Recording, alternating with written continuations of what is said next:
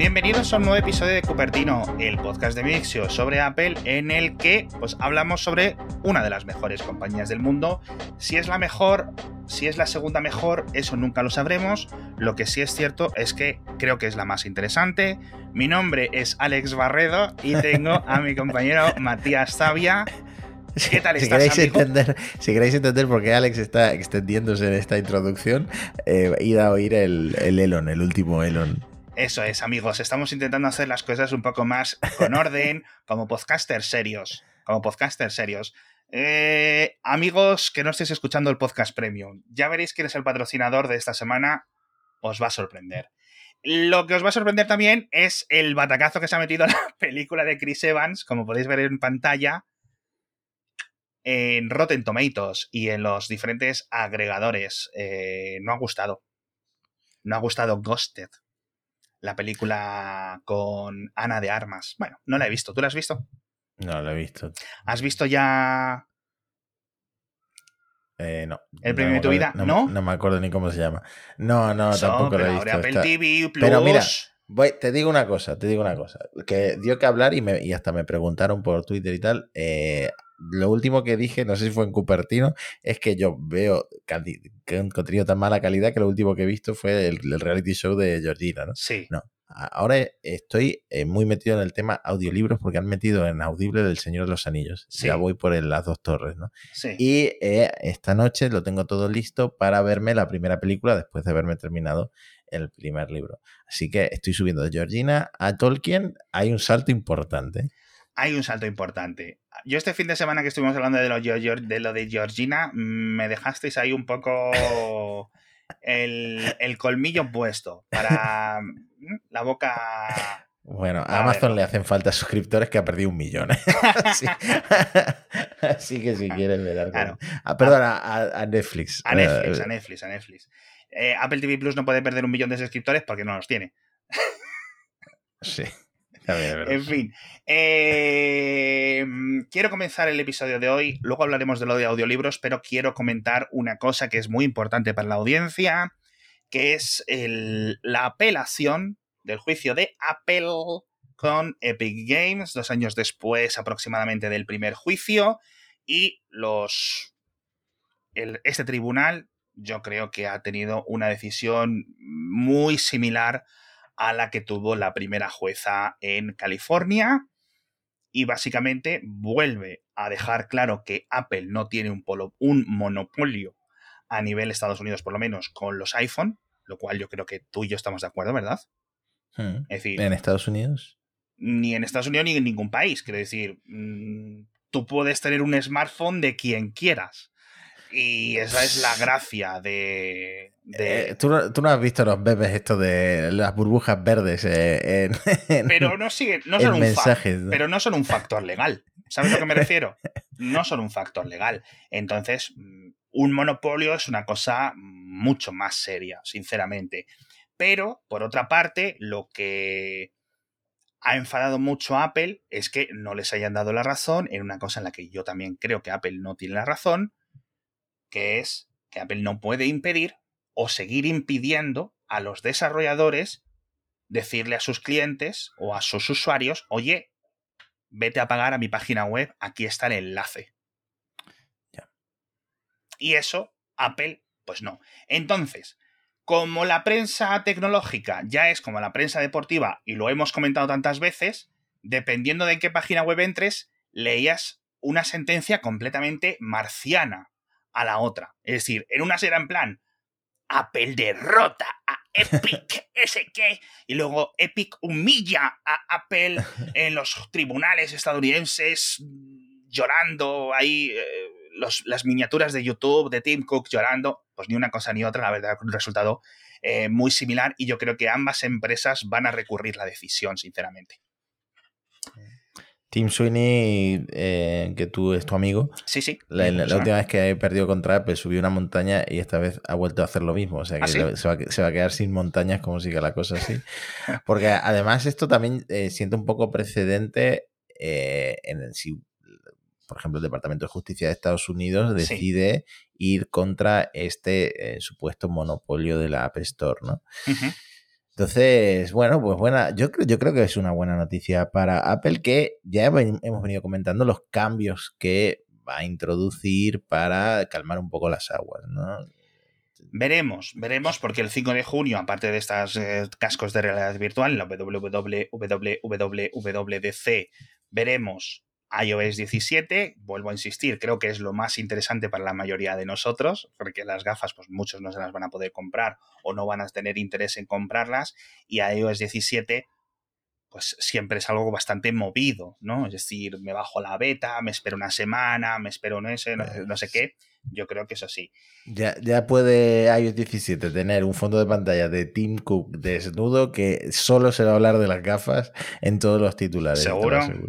Yo creo que sí.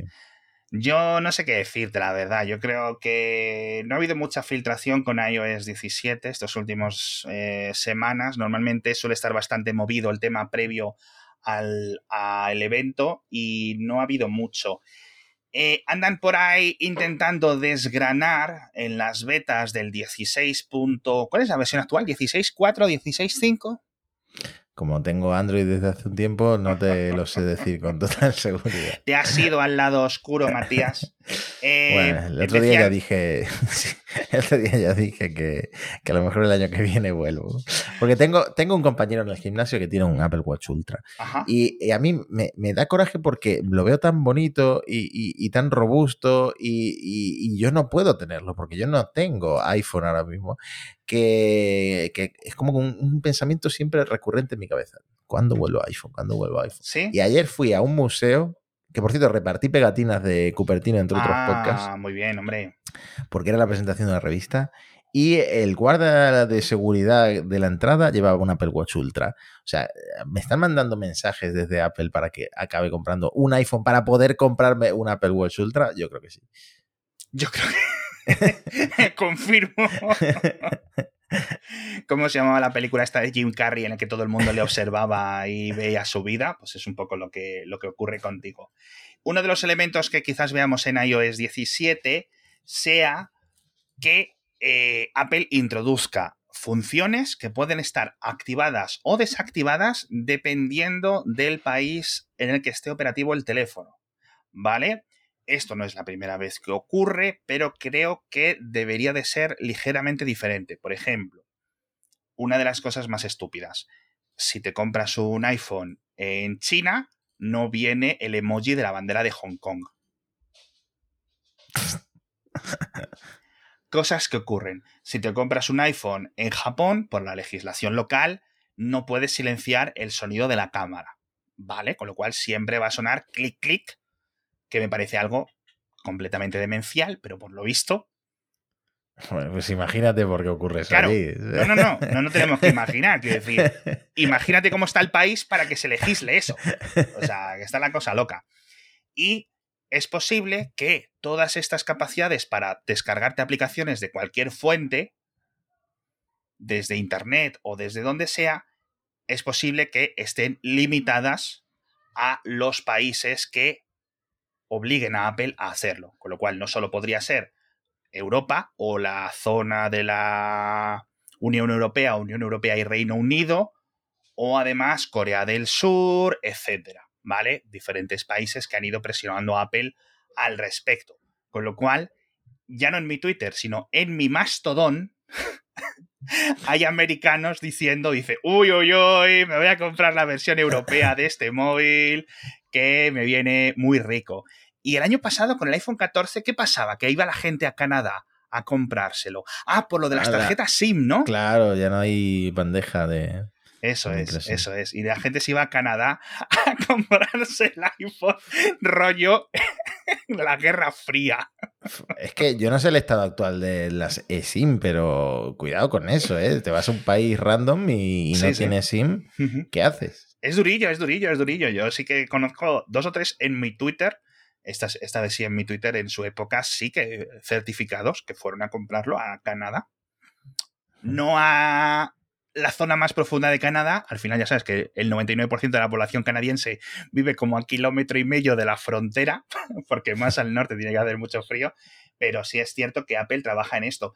Eh, podrían ser diferentes cambios, podrían ser un montón de elementos, diferentes limitaciones con FaceTime, diferentes limitaciones a nivel de privacidad, pero que puedan ir variando. Es decir, ya no solo en cuanto a el origen del dispositivo, sino a la posición y ubicación en ese momento del dispositivo. Es decir, que si tu iPhone detecta que estás en la Unión Europea, el software aplicaría unos cambios o unas funciones o restricciones u otras. Eh, esto se confirmará cuando lo veamos, de nuevo.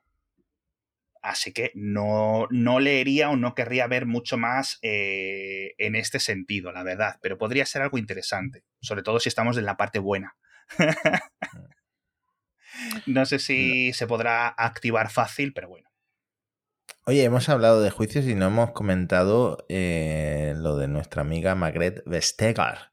¿Qué ha pasado? Lo de la, que la App Store va a estar incluida ah. dentro de este grupo de grandes plataformas y motores de búsqueda que eh, la Unión Europea va a imponer una serie de reglas más estrictas pues, pues, para la eliminación de contenido ilegal, para ser más transparentes con el algoritmo de resultados, eh, para comprobar la identificación de, los vendedores si son marketplaces. Sí. Mm, y, bueno, eh, creo que hemos hablado varios episodios de, esta normativa, ¿no? De la DSA, que es una de las normas que eh, en principio catalogaría a Apple y es, o sea, Apple sabía que iba a llegar porque las, las digamos, la lista, aunque no ha sido definitiva hasta ayer, las condiciones para estar dentro de esta lista sí se conocían, ¿vale? Que daba, digamos, la certificación por algún motivo, etcétera, pero Apple, con algunos de sus mecanismos, pues lo superaba de, más, ¿no? Entonces, precisamente es el hecho de que la App Store de Apple esté aquí, incluyendo, incluida dentro de estos em, eh, porteros, por decirlo así, ¿no? Los, los guardas de, entrada, lo que le dicen los gatekeepers en, inglés, eh, lo que incluye la App Store de Apple en la lista y no incluye pues otros elementos de Apple como puede ser iCloud, por ejemplo, ¿no? No hay suficiente masa de uso ni de iCloud ni de, por ejemplo, Apple TV Plus como para categorizar que tuviera que tener una eh, especie de em, seguimiento más continuado y más atento por parte de las autoridades. De, hecho, Apple solo tiene esa división de software dentro de esta lista, que son 19 elementos, y están 4 de Google, creo que también 4 de, mm, de, de Meta, está Facebook, está em, Instagram, y no, ya está, Facebook solo tiene dos, ¿no? Mm. Y Amazon tiene bastantes, tiene la propia tienda de Amazon, Zalando, ¿Y quién más tenía? No, creo que son esas dos cosas, pero la verdad es que bastante variadito. Microsoft tiene el motor de búsqueda y también LinkedIn, ¿vale? Yo imagino que, por ejemplo, me sorprende, por ejemplo, que hayamos visto Google Play, igual que la App Store, están dentro de esta lista, pero no esté Windows como la tienda de usuarios de la tienda de aplicaciones que hay en Windows 10 y en Windows 11. Hmm. Me sorprende mucho que no esté, la verdad, pero bueno. Hmm. Entonces, tan pocas personas usan eso, puede, ser. Pero bueno, la verdad es que esto nos ha dado tiempo para virar y Apple tiene que certificar pues cuántos usuarios activos tienen y hoy veíamos los datos, creo, eh, y la App Store tenía como 110, 101 millones de usuarios, si no recuerdo mal, y teníamos los datos de, de, diferentes otras, pero vamos, la, la tienda de... Os estoy intentando poner la la, imagen en pantalla, aquí vemos la App Store de, iOS 101 millones, la App Store de iPadOS 23 millones, con lo cual entiendo que quizás no entre dentro de la verificación o dentro de estas normas de la DSA, porque creo que el límite era 45 millones de usuarios activos dentro del bloque de 27 países, la tienda de macOS de aplicaciones 6 millones, tvOS 1 millón WatchOS menos de un millón, Apple Books menos de un millón, ¿vale? Y eh, los podcasts de pago también menos de un millón. Apple no certifica si son, digamos, cifras más, más precisas. Pero bueno, la verdad es que, oye, yo creo que con 100 millones de clientes, mm. creo que hace bien la Comisión Europea en tenerlo un poco más vigilado.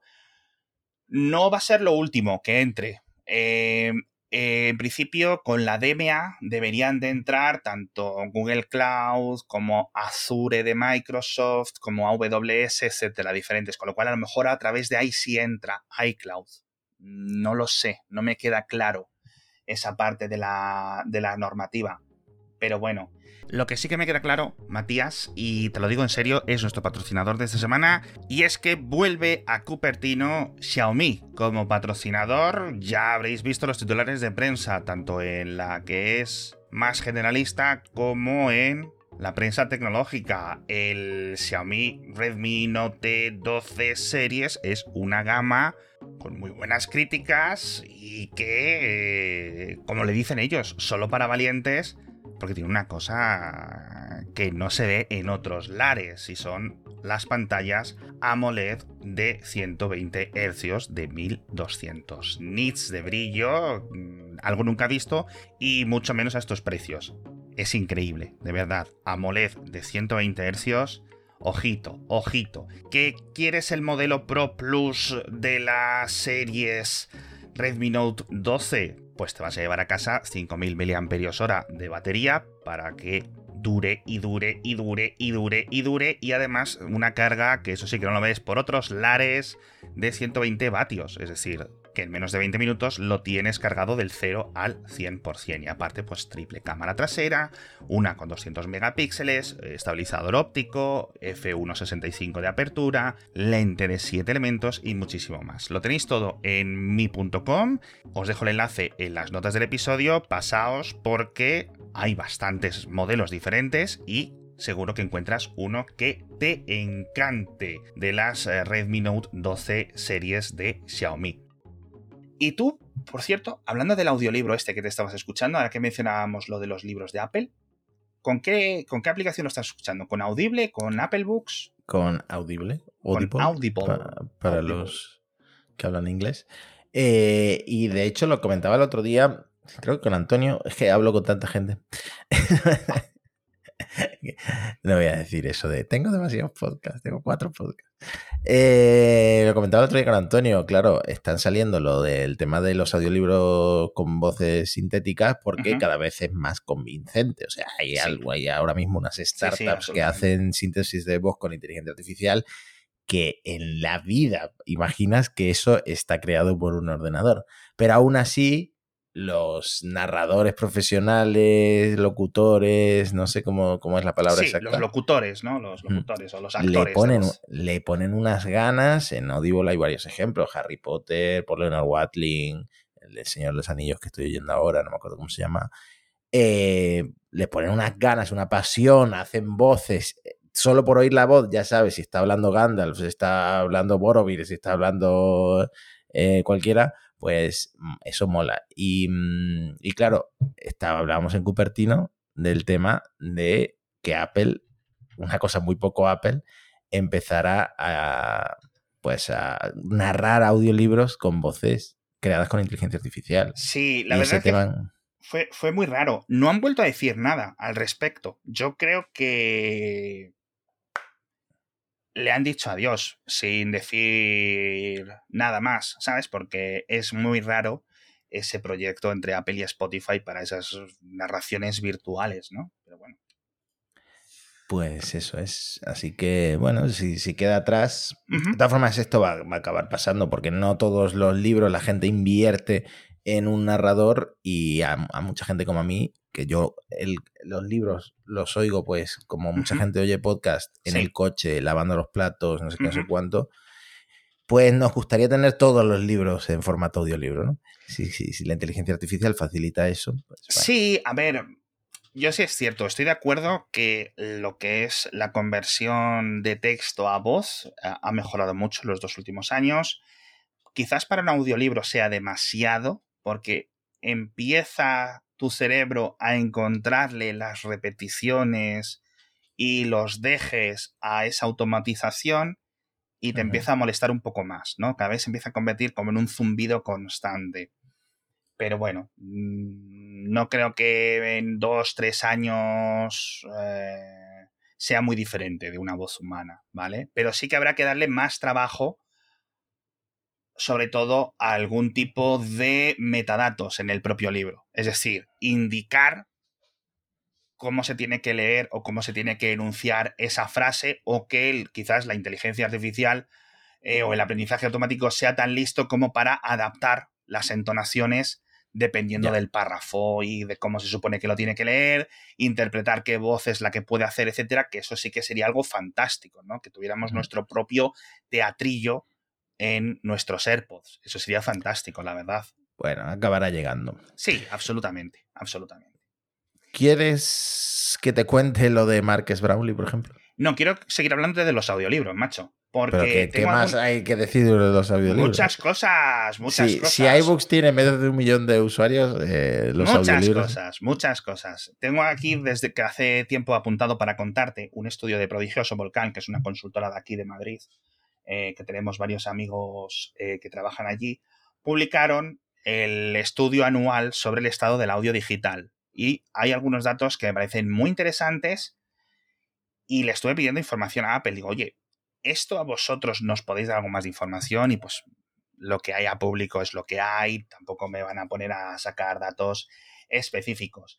Hablaban de los porcentajes de usos de audiolibros, pues Audible sigue siendo la plataforma preferida en España, seguido de Spotify y de iVoox, lo cual me sorprende, francamente. Sí es cierto que iVoox hay un montón de audiolibros, algunos piratas, ahí, ahí lo dejamos, pero vamos, que igual que hay audiolibros piratas en YouTube, quiero decir que no, que no hay ningún problema. Pero, sobre todo, lo que quería comentarte, amigo Matías, es el tema de los podcasts, que lo podéis ver aquí en pantalla, y hablan de que el 57% de los usuarios españoles, o de los internautas españoles, escucha y usa podcast. Yo esto no me lo creo. No te creas, es un país muy podcastero, ¿eh? Es un país muy podcastero. Y ¿Tú crees que si sales a la calle, vas al metro, y todo el mundo que le veas con un smartphone, le preguntas si escucha podcast o no? Yo creo que muchos más que ese, eh, esos 4 de 10 que no escuchan, es que yo creo que no sabrían ni lo que es un podcast. Que te dicen un claro, qué? ahí está el tema. O sea, tú te metes en TikTok y te salen eh, tíos hablando y los vas reconociendo. Y esos son podcasts. Lo que pasa es que son clips Exacto. de esos podcasts. Eso es, sí. Entonces, eh, eso hoy en día hay, metes la pala y salen 200 de esos. Y, mm, Y la mitad quizá- tuyos, además. La mitad son míos. y quizá el problema es que somos perros viejos del podcast y sobre todo tú. Y el concepto ¿Cómo original de los podcast, cuchillos hoy, eh? Madre mía. el concepto original de podcast se está diluyendo un poco porque Absolutamente. te pongo un ejemplo, los streamers, todos los streamers tienen una sección de entrevistar a gente Sí. y de y de conversar y les llaman podcast.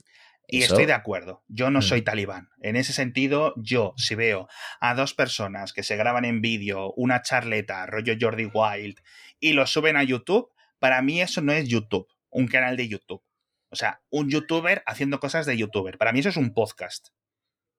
Tienes el mismo formato que puedes haber en la tele inventado hace 50 años, pero el consumo es muy similar o casi idéntico al consumo que estás haciendo, que está haciendo la gente que nos está escuchando ahora mismo en audio. Una charla distendida, divulgación, etc.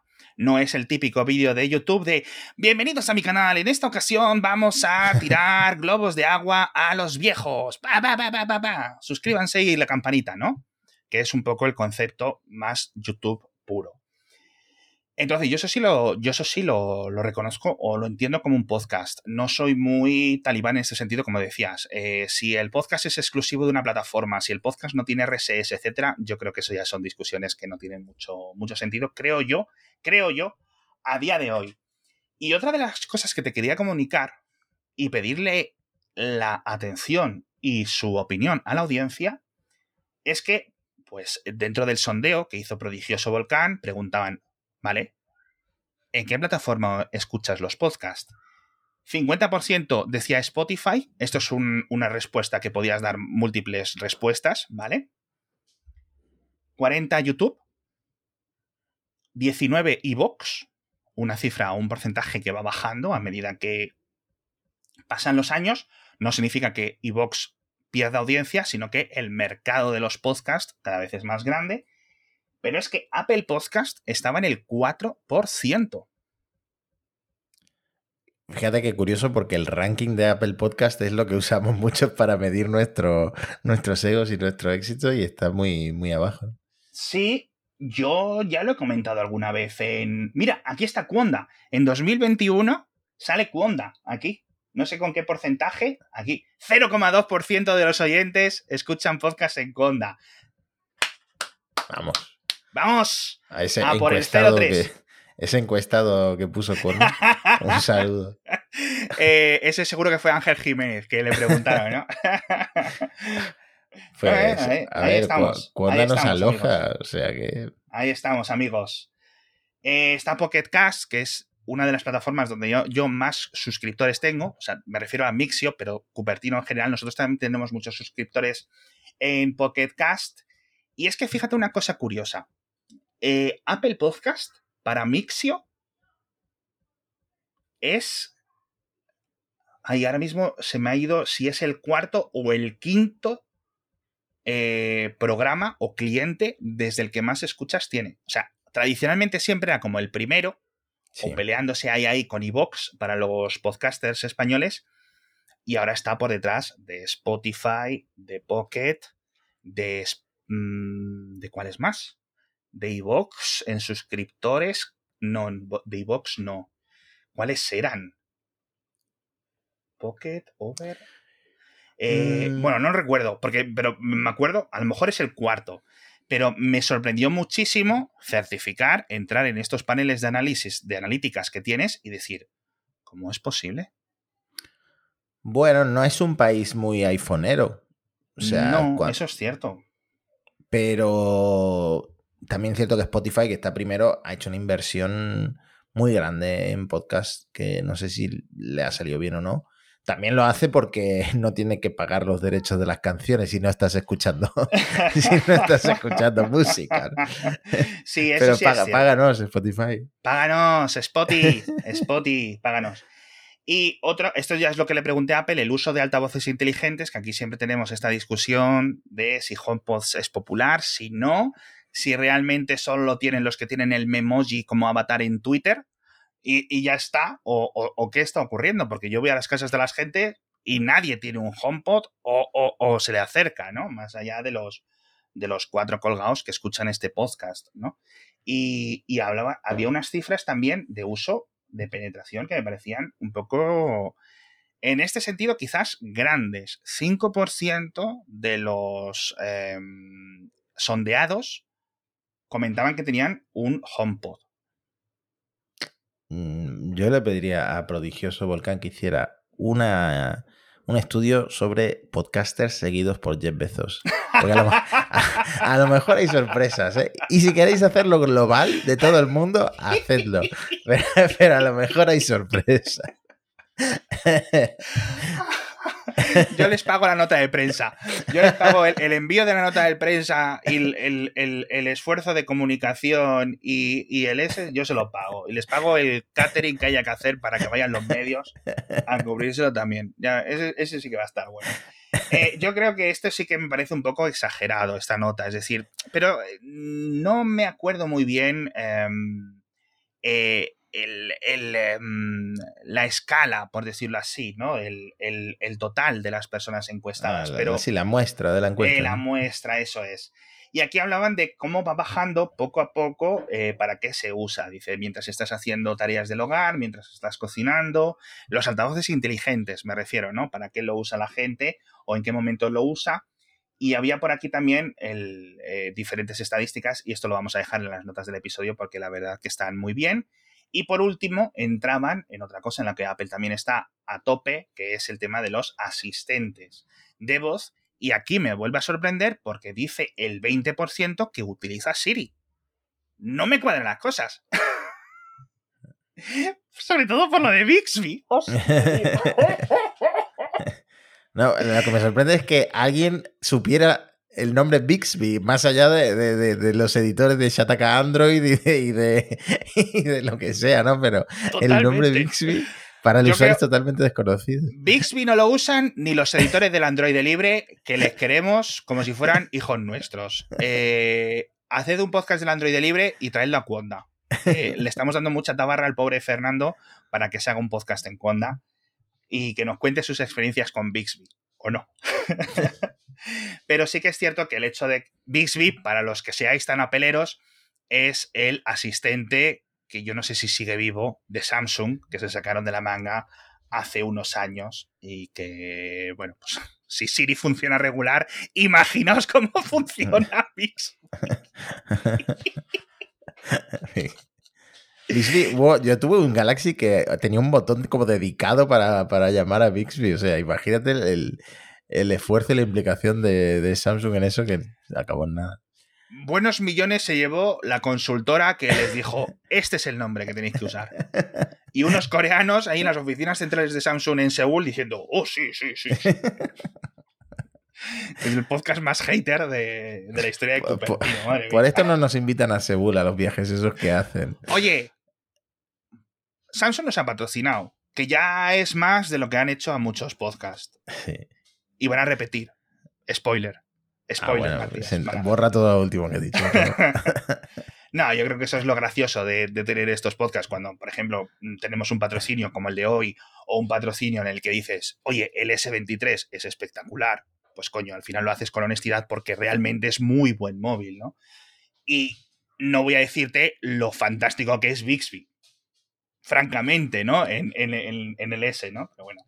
Eh, yo quiero saber lo que opina la audiencia de, de, estas estadísticas, no solo de las que os estoy enseñando en pantalla, sino de las que habéis podido oír. Os vamos a dejar los enlaces en las notas del episodio. Y, porque me pues, sorprenden muchísimo, tío. No es mala idea y deberíamos hacerlo en todos los podcasts, de hacer una encuesta a los oyentes de dónde nos oyen, qué debemos que mejorar. Eh, Venga. ¿Sabes? Sí, que... Vamos a hacerlo ahora. Ahora. Vamos a hacerlo ahora. Sondeo Express oyentes de Cupertino. Los cupertininianos, cupertineros, todos tenéis eh, múltiples opciones para contactar con nosotros en las notas del episodio, o en las reseñas de Apple Podcast, o en los comentarios de iVoox, o en lo que sea en Spotify, etcétera. Nos podéis enviar emails, twitters, eh, en Mastodon. Quizá incluso nos podéis hablar por Blue Sky. A mí, porque Matías aún no tiene cuenta. No, nadie me ha dado una invitación tampoco. Y no te, y no te la voy a dar. Bueno. No tengo, no tengo. no te preocupes, cariño, que te la doy. Eh, comentándonos esto, ¿vale? Tenéis también el email mío y el de Matías en las notas del episodio. Podéis decirnos, oye, mira, yo te escucho desde aquí y me gusta esto de, esto de los podcasts y esto no. O mm, os estaba escuchando antes más a menudo y ahora menos por esto, por esto y por esto. Algunas cosas las podemos admitir a nivel de, oye, me parece una buena opinión y hay otras cosas pues que a lo mejor no lo podemos cambiar porque creemos que es contrario al, espíritu del programa o que no, simplemente estamos de acuerdo y esa es la gracia, ¿no? Yo creo que hacemos un podcast muy interesante. Alguno pondrá, yo quería escuchar un podcast de Apple y acabé oyendo una perorata de 15 minutos sobre podcasting y... ¿No van todos los podcasts en España sobre el podcasting y sobre Apple? Es verdad. Cine, eh, Apple y podcasting. Y ya está. Y no hay más. Y no hay más. Y tú en la mitad de los programas y yo en la otra mitad. Y la otra mitad, Emilcar. Ojalá, no, ojalá. En fin, en fin. Los cuatro. Te coges al CJ Navas y los cuatro jinetes del apocalipsis de, del directorio de Apple Podcast. Madre mía. Vaya Vaya pandilla se ha juntado. En fin, majetes, eh, muchísimas gracias a todos por estar con nosotros otro episodio de Cupertino. Creo que ha quedado muy divertido, muy instructivo. Creo que hemos explicado muy bien eh, los cambios que se pueden venir a los iPhones con iOS 17, tanto a nivel regulatorio como a nivel de que Apple por fin decida cambiarlos. Sigo pensando que tanto iOS 17 como los iPhone 15 van a ser momentos pivotantes o pivotales, se dice así, ¿verdad? En la historia del iPhone. Lo creo eh, de forma certera. Y se vienen unos meses muy buenos para ser oyente de este programa y para ser presentador de este programa, pues, pues más aún, la verdad. Pues nada, habrá que seguir todo esto en directo y en difrido en Cupertino. Eso es. Hasta pronto. Hasta la próxima.